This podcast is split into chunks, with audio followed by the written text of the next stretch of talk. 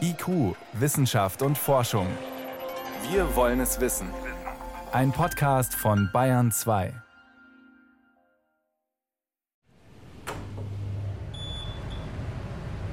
Das ist bräunlich gefärbtes Wasser und in der Flasche drin findet man meist noch so ein bräunliches abgesetztes Material. Ist jetzt nicht unbedingt was fürs Auge. Schön sieht so eine Probe aus der Kläranlage nicht aus. Für Anja Worrich aber enthält sie interessante Informationen. Die Mikrobiologin bereitet hier am Umweltforschungszentrum Leipzig Abwassertests auf, um sie auf Erbgutreste des neuen Coronavirus untersuchen zu können. Und das ist recht aufwendig. Weil die Viren eben viel, viel kleiner und viel leichter sind als zum Beispiel Bakterien, die sich gut durch Zentrifugation abtrennen lassen, aber für die Viren muss man da schwere Geschütze auffahren. Das heißt, jede Probe wird mit speziellen Maschinen zunächst geschüttelt und dann mit 4000-facher Erdbeschleunigung zentrifugiert. Die Wissenschaftler trennen so die festen Bestandteile des Abwassers ab. Aus der etwas weniger trüben Brühe müssen die Erbgutreste des SARS-CoV-2-Virus herausgefiltert werden. Erst dann können die RNA-Reste nachgewiesen werden. Keine leichte Aufgabe bei Teilchen, die weniger als 100 Nanometer groß sind, also kleiner als der zehntausendste Teil eines Millimeters. Anja Worrich testet derzeit drei Methoden. Um zu gucken, wo bekommen wir tatsächlich die besten Signale und welche Methode führt dazu, dass wir noch die meisten Virenpartikel in unserer Probe zurückbehalten. Mittlerweile ist bekannt, dass infizierte Patientinnen und Patienten inaktive, also nicht mehr ansteckende Virusteile ausscheiden. Den Leipziger Forschenden ist es bereits mehrfach gelungen, diese Erbgutreste im Abwasser aufzuspüren. Aber wichtige Details müssen sie noch klären.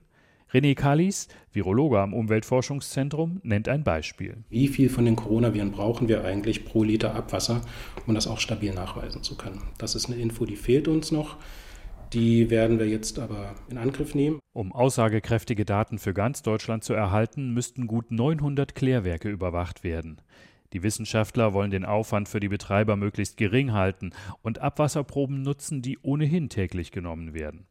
Ein erster Testlauf mit gut 20 Klärwerken beginnt in den kommenden Tagen. Das Interessante aus virologischer Sicht ist im Moment, dass wir so ein paar Hotspots auch haben, deutschlandweit verteilt, wo es Neuinfektionen gibt.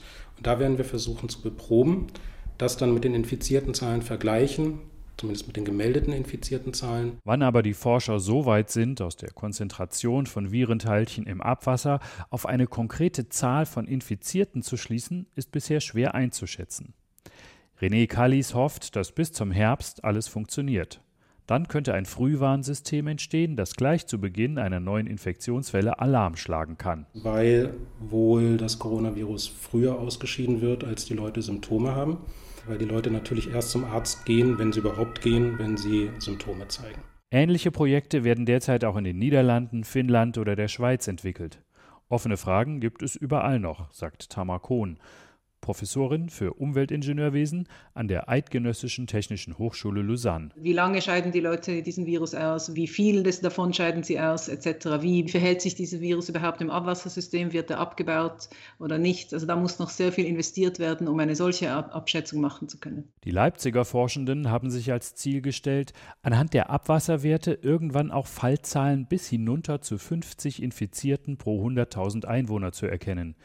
Ihre Schweizer Kollegin Tamar Kohn bleibt da zurückhaltend. Ich glaube, was uns das Abwasser sagen kann, ist, wenn die Fallzahlen wieder ansteigen. Oder zum Beispiel, wenn es dann im Winter eine zweite Welle gibt. Da bin ich relativ zuversichtlich, dass es klappt.